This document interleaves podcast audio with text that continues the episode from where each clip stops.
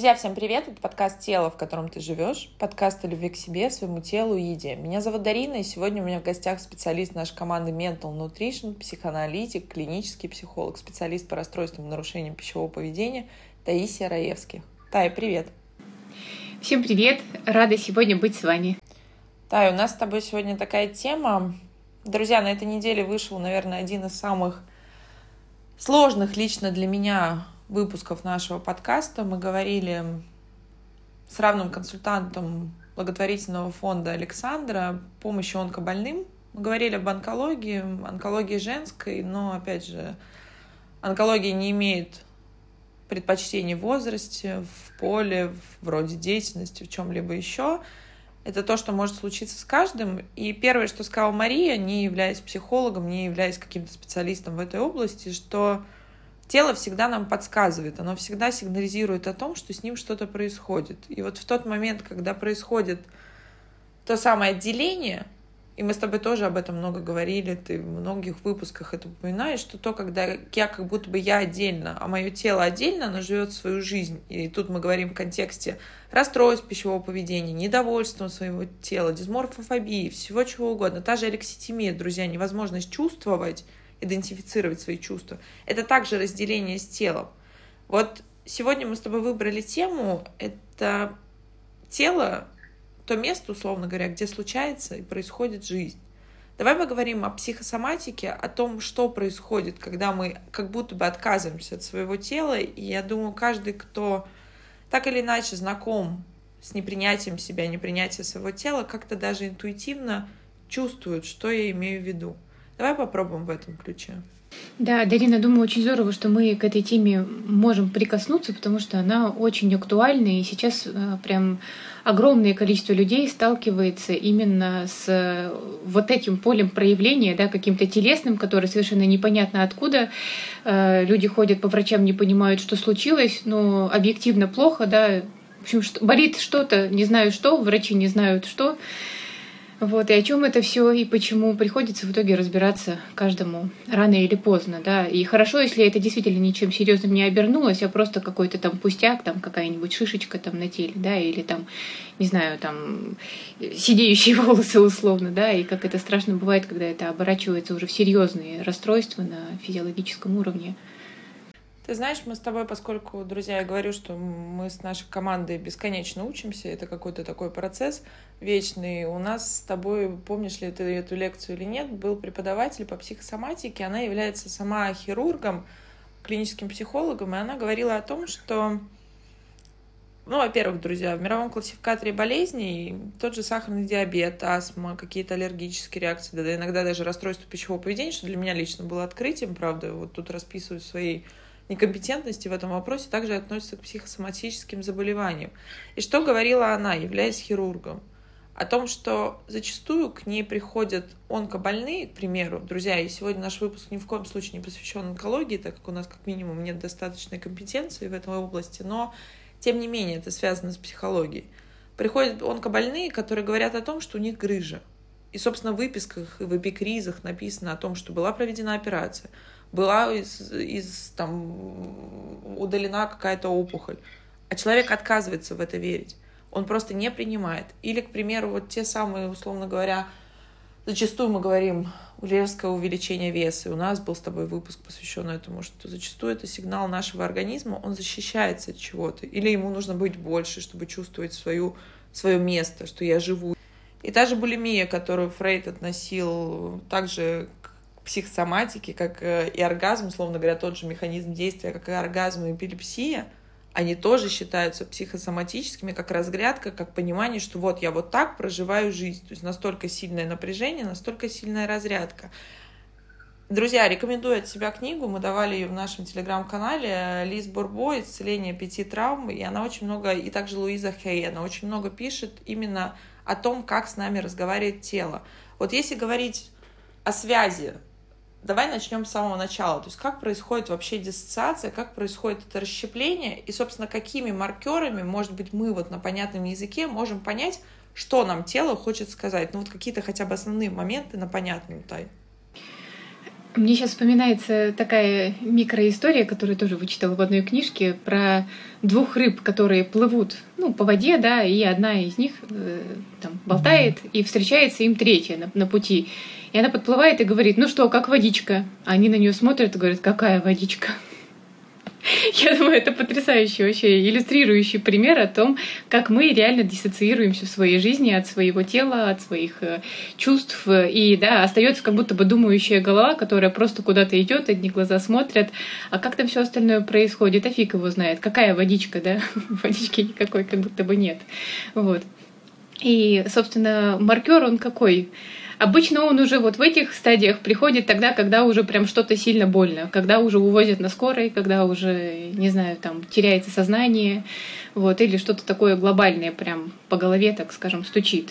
Вот. А из микро, да, таких вот частей, это, конечно, уже все с этим намного сложнее, потому что они начинают потихонечку по, по не знаю, пропадать, наверное, в нашей жизни, постепенно отщепляясь, где-то теряясь в нашем прошлом. Вот. И и как же это все происходит? Конечно, это э, процесс очень э, не быстрый, скажем так, да, и много чем обусловлен. Ну, как минимум обществом, в котором мы живем, как минимум семьей, в которую мы пришли, да, и теми требованиями, которыми там выставляются, тем, что нам постоянно предлагают, что нам рассказывают, что нам диктуют, чувствуют, да, как надо выглядеть и так далее. И, в общем, постепенно мы начинаем разворачивать, да, свой взгляд на себя из этого такого не всегда прямого зеркала, да, очень часто какого-то искаженного, и спрашивать, да, а почему я не такой, а почему это тело там какое-то плохое, да, почему оно вообще мне не досталось каким-то идеальным, в общем, начинаем винить себя. И потихонечку, по частям мы начинаем вот так вот разрушаться и терять какие-то части себя. Куда-то запихивать, куда-то прятать и пытаться вытащить что-то новое, пытаться всем доказать, что я там какой-то сверхсильный, да, хотя сверхсильных людей по большому счету не бывает, да, мы не боги, мы всего лишь люди. В общем, вот в этой вот гонке, да, за каким-то прогрессом, за каким-то успехом, за чем-то таким навязанным очень сильно извне, за тем, что нужно даже не нам, по большому счету, а нужно кому-то, да, для как какого-то общества, там, для какого-то там человека, там, не знаю, для чего угодно, но не для нас. Вот там и происходит вот эта диссоциация и вот эта потеря вот а как с точки зрения психологии, психотерапии, психоанализа того же? Вот объясни мне, зачастую говорят, я думаю, что многие друзья из вас знают, что, к примеру, там проблемы с щитовидной железой, проблемы вот именно узлы, отсутствие, мы доводим до того, что у нас удаляют щитовидную железу. И посмотрите, если посмотреть статистику, друзья, я сама имею право об этом говорить, у меня гипотереоз, причем он компенсируется очень тяжелыми усилиями, условно говоря. И мне смешно наблюдать за собой, как э, в какие-то моменты, особенно стрессовые, первое, что летит в моем случае, это щитовидная железа. И я это ощущаю по себе прямо по микромоментам, и это может происходить в течение нескольких часов, друзья. И это как будто бы такие общеизвестные вещи. Есть какие-то менее известные, но онкология также зачастую очень часто ассоциируется с какими-то непрожитыми обидами, с какой-то злобой, с каким-то нежеланием жить. И тогда человек действительно начинает, ну, как будто бы чахнуть. И я рассказывала, кстати, в одном из выпусков, знаешь, о чем? Что, казалось бы, две женщины одинаковых болеют онкологией одного возраста. Одна из них живет в неблагоприятных условиях, она в разводе, у нее она одна мать-одиночка, она платит ипотеки, кредиты, там какие-то еще истории. И вторая не имеет семьи, ее обеспечивают, скажем, родственники или кто-то еще, но она достаточно хорошо себя чувствует, и условия содержания ее в больнице гораздо лучше. И был интересный вопрос, как вы считаете, кто, собственно, быстрее справится и справится ли? Конечно же, все сказали та, которая в лучших условиях, ну, потому что медицина — это же наше все, а вот и нет. А вот по статистике те, ради кому кому ради чего-то есть жить, у которых есть вот этот, во-первых, градус чувствительности, он у них ниже, то есть они уже адаптированы к этой жизни.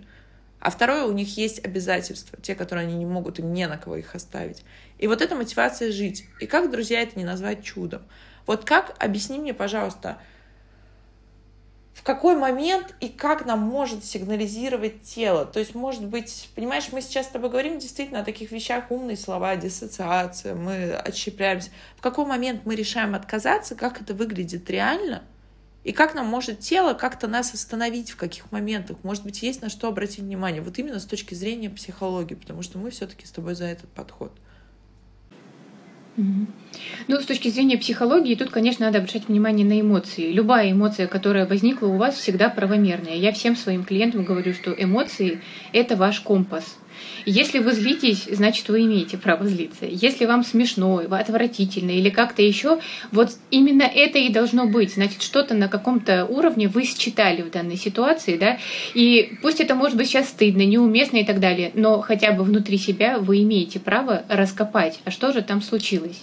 И еще один момент — это уровень физиологии. На самом деле он тоже очень важен, и он может быть очень простым. У вас участилось сердцебиение, что случилось? Вы испугались, может быть, да? Например, там, или у вас долгие вздохи начали появляться, вот, ну, там, вздыхаете, там, эхаете, да, что такое? Вам грустно, может быть. То есть вот на такие какие-то маленькие-маленькие нюансы тоже можно обращать внимание. Это вот телесные сигналы, те самые, которые нам тоже помогут обратить внимание. Знаете, друзья, первое правило психотерапии — мы не спорим с чувствами клиентов. И вот это, наверное, самое сложное, что нам, как человекам, друзья, специально говорю так, э, сложнее всего принять, потому что тут же поднимается, мне часто клиенты рассказывают о страшных вещах и улыбаются. И я их всегда спрашиваю, что сейчас с вами происходит, о чем это? А это уже защитная реакция, это уже защитный механизм. Честно-честно, мне не больно. А потом раскапывается то, что в детстве я очень боялась обидеть маму или ее расстроить. И когда я падала, ударялась больно коленками — я начинала смеяться, чтобы мама только не почувствовала, как мне больно. И мы всегда привыкли, согласись, это опять же социум, мы привыкли беречь чужие чувства. И я тоже говорила в предыдущем выпуске про онкологию, про то, что Мария — это мой собеседник. Друзья, послушайте, правда, очень сильный выпуск. Он не только абсолютно для тех, у кого есть онкология, он для всех. Это терапевтично уже по факту своего наличия, по факту того, что мы поднимаем такие темы. Она сказала вещь, говорит, я нет, я очень долго не говорила родителям, я уже была с выпавшими ресницами, бровями, в парике. Но я не могла сказать, потому что я берегла их чувства. И вот так по жизни это и действительно так и происходит. Мы готовы беречь даже чувства тех, кто, кого не знаем, кто нам мало важен. Но к себе мы относимся как будто бы вот та самая объективизация, что мы сами себя воспринимаем как объект. И часто клиенты с расстройствами пищевого поведения, с дисморфофобией, непринятием тела приходят и говорят, и тебе в том числе такие вещи, что, вы знаете, мне иногда хочется вот просто это тело вот отрезать, оторвать, вот куда-то снять, как колготки, то есть куда-то выкинуть. И со стороны это слышится дико, друзья, но это те мысли, которые в нас происходят. Но ключевое, друзья, наши мысли вызывают чувства. И если чувство появилось, значит, оно правомерно. Но просто вопрос, чем оно было вызвано. Действительно ли я считала поле? Или действительно ли я считала то, что другой человек мне сказал, это было неприятно, но поскольку у меня есть установки о том, что я-то вообще-то вот должна быть какой-то такой, чтобы меня как-то принимали. А тут, друзья, мы возвращаемся к эволюции. Я вас каждый раз буду возвращать в тот момент. Если от тебя отказывается стая, ты умрешь, ты не выживешь. И, друзья, наш мозг еще очень недолго как бы развивается относительно вот в общей как бы пищевой цепочке, не настолько, чтобы мы об этом забыли. Именно поэтому, друзья, женщины прихорашиваются, мы постоянно ухаживаем за собой, бьемся в этой гонке, вечной погоне, не знаю, встретить мужа, построить семью, карьеру, то есть как-то себя обезопасить. Мужчины говорят о своей маскулинности, как-то ее проявляют, потому что нам страшно элементарно остаться одним. И не потому, что нам с собой плохо, а потому что тут вот наш амигдала, это тот самый э, наш мозг ящер, ящерный, древний ящериц, он диктует нам то, что если ты останешься один, ты умрешь и ему все равно на то, что мы живем с вами, мне кажется, в самое безопасное время, которое, возможно, наши внуки послушают и скажут, господи, вы там как неандертальцы жили, но тем не менее, друзья, мы сейчас в относительной безопасности, но при этом у нас растет уровень тревоги, уровень панических атак, уровень каких-то тревожно-депрессивных расстройств, да потому что вот, с одной стороны, я чувствую злость, я чувствую обиду, я чувствую стыд, но тут моя вторая часть социальная говорит мне, вообще-то ты не можешь. Потому что если ты сейчас проявишь свои эмоции, то тогда, условно говоря, тебе хана. Все, все плохо будет. От тебя откажутся, подумают, что ты какая-то не такая, что-то еще с тобой. И окей, я это проглочу, проглочу еще раз. Это не, не... Друзья, я хочу сказать, что психосоматика, она не рождается за минуту. Это не то, что вы сейчас не сказали начальнику, что он идиот, и тут же у вас там, я не знаю, полетела щитовидка, или, я не знаю, вы, вылезли какие-то там аллергические реакции или что-то еще. Вспоминаем дерматит, друзья атопический нервный дерматит. Это все то же самое. Но это означает то, что я не скажу здесь, я пойду приду домой. объемся, съем какую-нибудь булку, или, я не знаю, выпью бутылку вина, или я сорву свою агрессию на мужа, скажу, что он вообще там деньги домой не приносит, или я не знаю, или я знаю, что он там с Машкой что-нибудь там это, или ребенку дам по заднице. А ребенок ни в чем не виноват, он не понимает. И вот эта круговая порука происходит, потому что нашему телу нужно скидывать эмоции. Вот ты правильно сказала, что эмоции, они всегда уместны. Они всегда такие, какие они должны быть. Но вопрос в том, что эмоции, друзья, если мы их не выпускаем, они никуда не уходят. Они остаются в теле. И вот возвращаясь к вопросу тела, что происходит с тем, когда мы держим эмоции в себе, либо их не принимаем, либо их избегаем? Что происходит дальше? Ну, если честно, из всех вот психосоматических теорий мне вот ближе всего одна, и она звучит примерно так. Ну, понятное дело, что любая эмоция вызывает бурю, да, разных реакций, там, химических и всяких разных внутри нашего тела.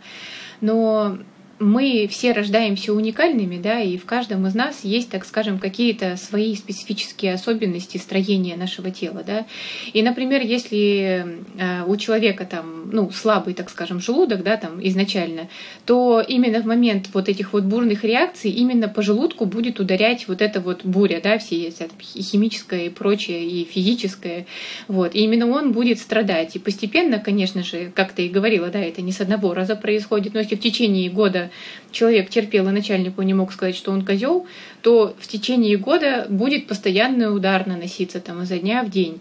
Потом начальника уже может не быть, да, но это уже выработается на таком уровне каком-то рефлекторном, и оно будет просто происходить и дальше потому что уже этого расслабления не будет возникать.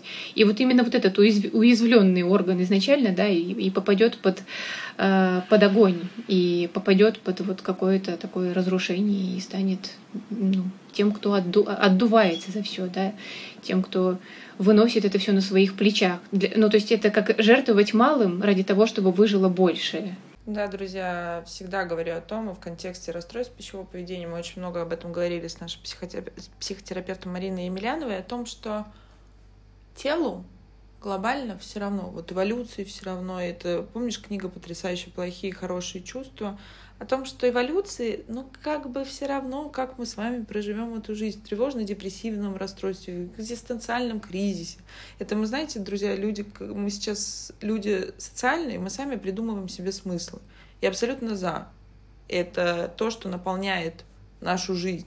Но вопрос в другом что эволюции глобально все равно, как вы проживете в своем ментальном благополучии, либо его отсутствии эту жизнь. Им надо, чтобы вы дали продолжение рода.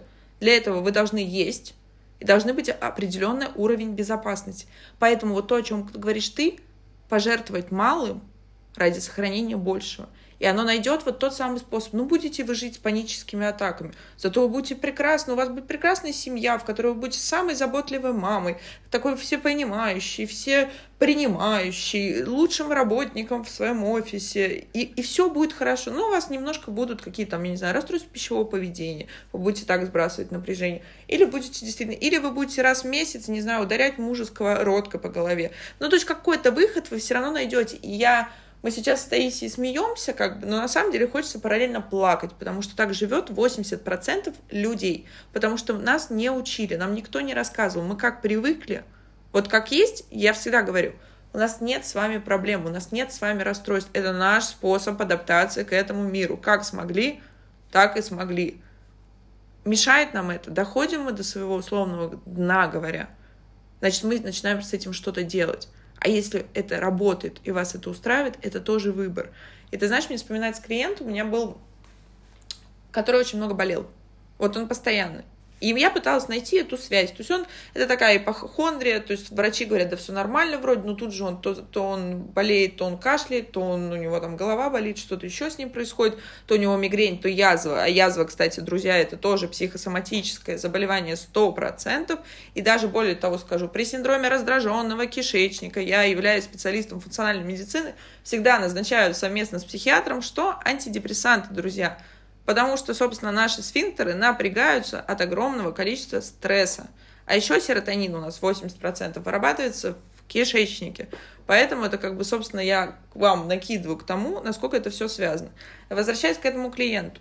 И мы пытались проследить параллель, а что такого происходит-то каждый раз, когда он то ломает ногу, то у него подозрение на онкологию, то у него мигрень, то что-то еще. Казалось, что это каждый раз были те самые моменты, когда он мог выйти на новый уровень дохода, на новый уровень жизни, на новый уровень благополучия.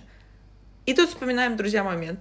20% нашего функционирования происходит за счет сознания. Все остальные 80% — это подсознание. Оказалось, что, собственно, нашему клиенту когда-то он поверил, когда еще отсутствовало критическое мышление, что большие деньги — это вот кладбище, ну, выращенные детьми, там, людьми, которые жизни 90-е, это вот кладбище этих богатых людей. Или вот там они, не знаю, на рынке теперь опять гайками торгуют.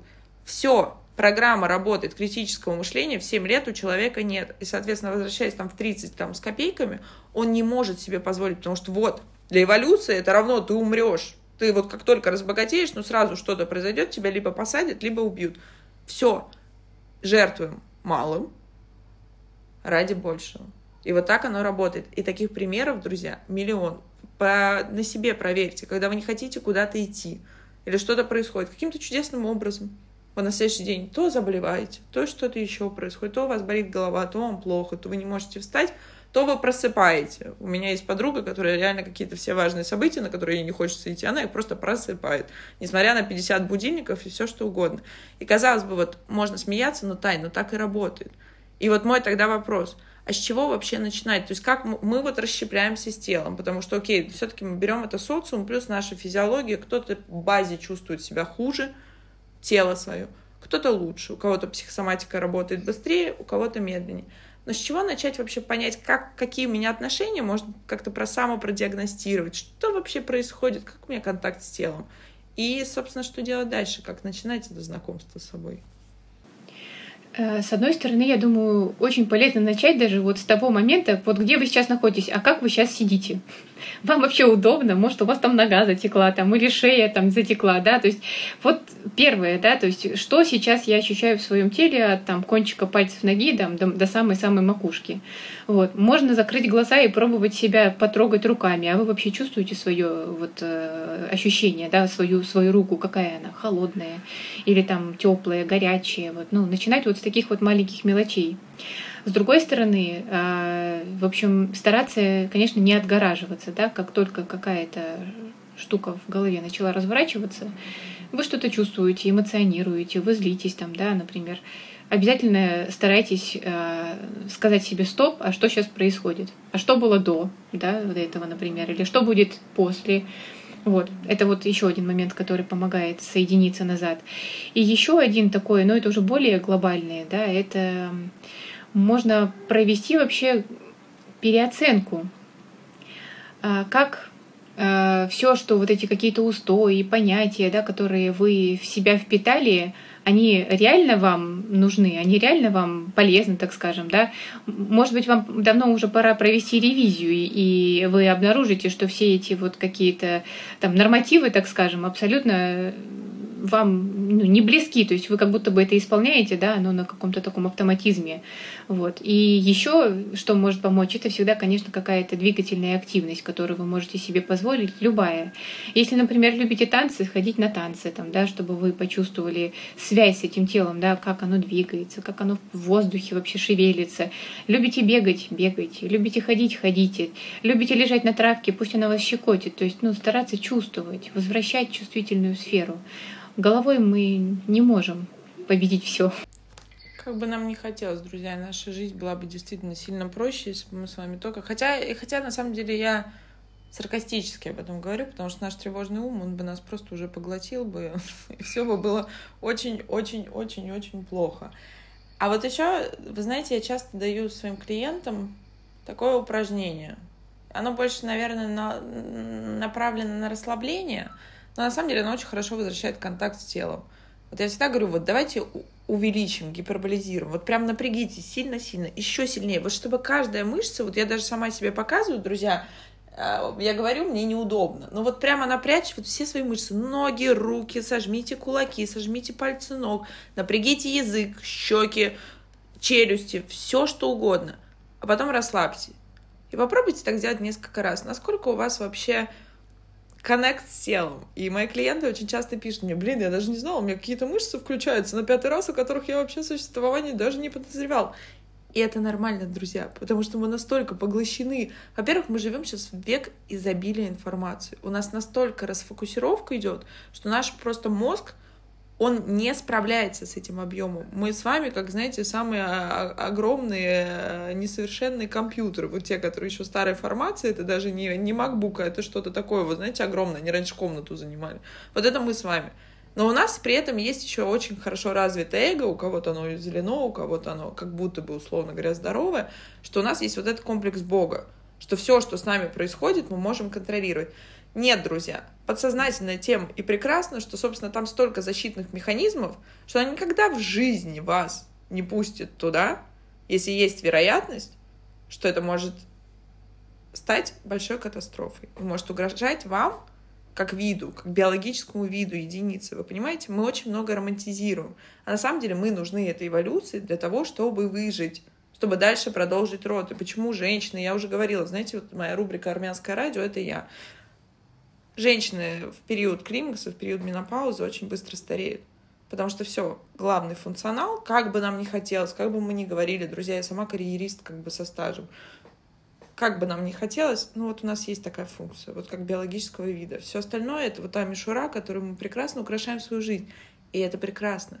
Но знать свойства своего мозга, знать свойства своей психики, мы с вами должны. И я всегда говорю, что психология — это не про то, что сейчас я сделаю там скажу какие-то волшебные слова, и вы проснетесь просто с дикими инсайтами и другим человеком. Ну так даже э, гипноз Эриксона не работает. Ну, действительно. Ну, то есть так не бывает. Мы, это просто навыки научения. И с первого, с чего нужно начать, я с тобой, Таисия, абсолютно в этом согласна, замечать. Вот я сейчас злюсь или я о чем-то думаю. Вот ловите с любой стороны. Разные подходы говорят э, о разном, но суть в одном, что есть мысль, чувство и телесные ощущения.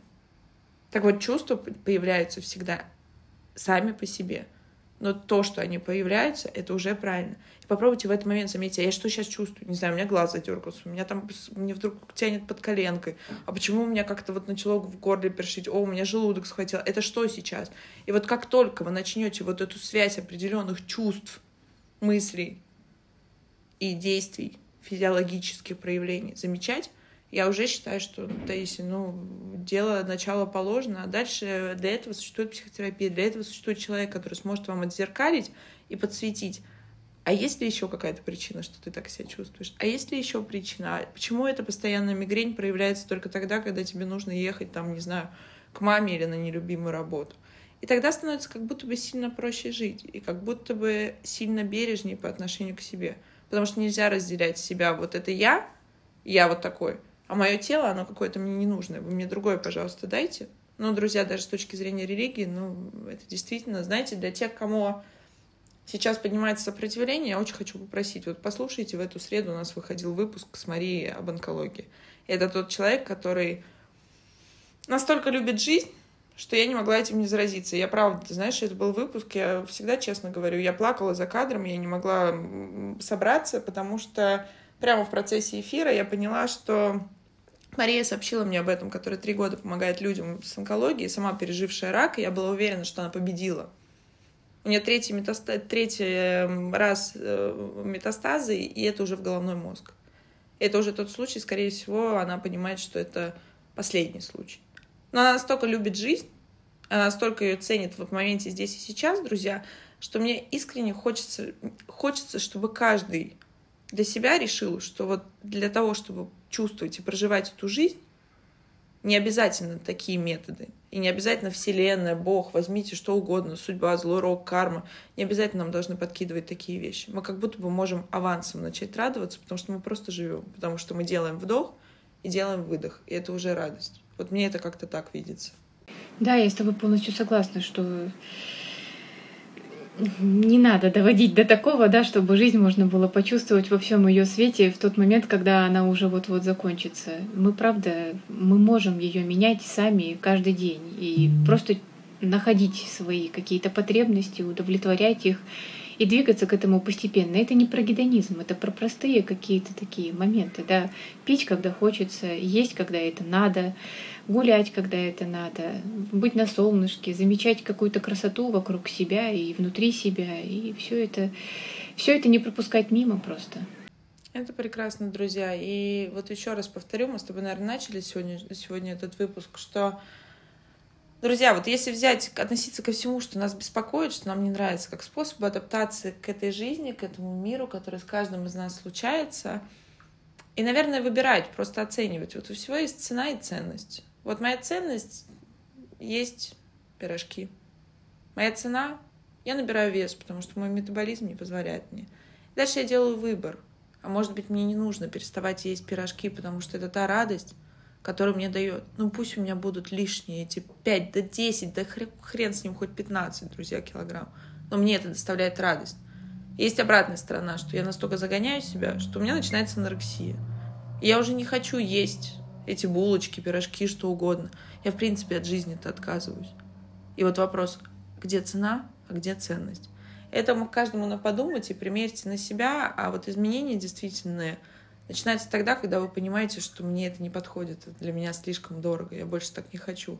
Для этого существуют разные подходы, для этого существует мой проект, друзья, в который мы действительно с командой вкладываем очень много сил. И мы, мне кажется, одни из немногих, кто работают в абсолютно разных подходах. Все подходы психотерапии, современные, последние, они есть, да и классика. Наконец-то, помнишь, как я радовалась, когда ты появилась в нашей команде, психоаналитики, наконец-то назад к истокам, действительно к тому. Но при этом ты работаешь в современных новых подходах краткосрочной терапии. Это все для того, чтобы каждый нашел свой способ. Друзья, и каким бы ваш запрос ни был, вот как ты сегодня сказала, та и все решаемо. И не нужно доводить, там всегда очень много страха, очень много стыда. Но не обязательно доводить. Отключаем комплекс Бога. Мы не супергерои с вами. И, друзья, более того, к счастью или, к сожалению, идеала нет. Я всегда говорю, что каждый, каждый момент, когда мне кажется, что я какая-то супер, супер, супер молодец, прямо по всем фронтам, жизнь мне подкидывает что-то, вот то самое зеркало, которое показывает, ага, есть куда расти, улыбаемся и машем. И это правда круто. И это, в этом правда жизнь. Вот жизнь, чтобы проживать разные чувства. Это мы привыкли их делить на хорошие и плохие. Они просто есть. Вопрос в том, как мы к ним относимся. И, собственно, друзья, на этой рубрике буддизма мы сегодня завершаем наш выпуск. Я напоминаю, что в нашем проекте есть бесплатная диагностическая беседа с любым специалистом моей команды. И мы также 9 июля запускаем новые потоки групповой терапии «Я и отношения» со Светланой Пшеницыной и расстройств пищевого поведения с Мариной Емельяновой по воскресеньям в 12 часов. Записывайтесь, приходите, мы всегда открыты. И, Тая, спасибо большое за то, что ты всегда очень хорошо чувствуешь меня, наши темы. И, друзья, кстати, задавайте ваши вопросы. Каждую пятницу мы все вместе отвечаем на ваши вопросы в нашем телеграм-канале. Мы рады, что вас становится все больше. Я тоже очень рада сегодня была быть с вами и вообще быть с вами всегда. И хочу просто еще раз напомнить, что мы — это наш опыт. Да? Опыт может быть разным, и мы можем быть разными. Пусть у вас все будет хорошо. Друзья, это был подкаст «Тело, в котором ты живешь». Берегите себя. Пока-пока.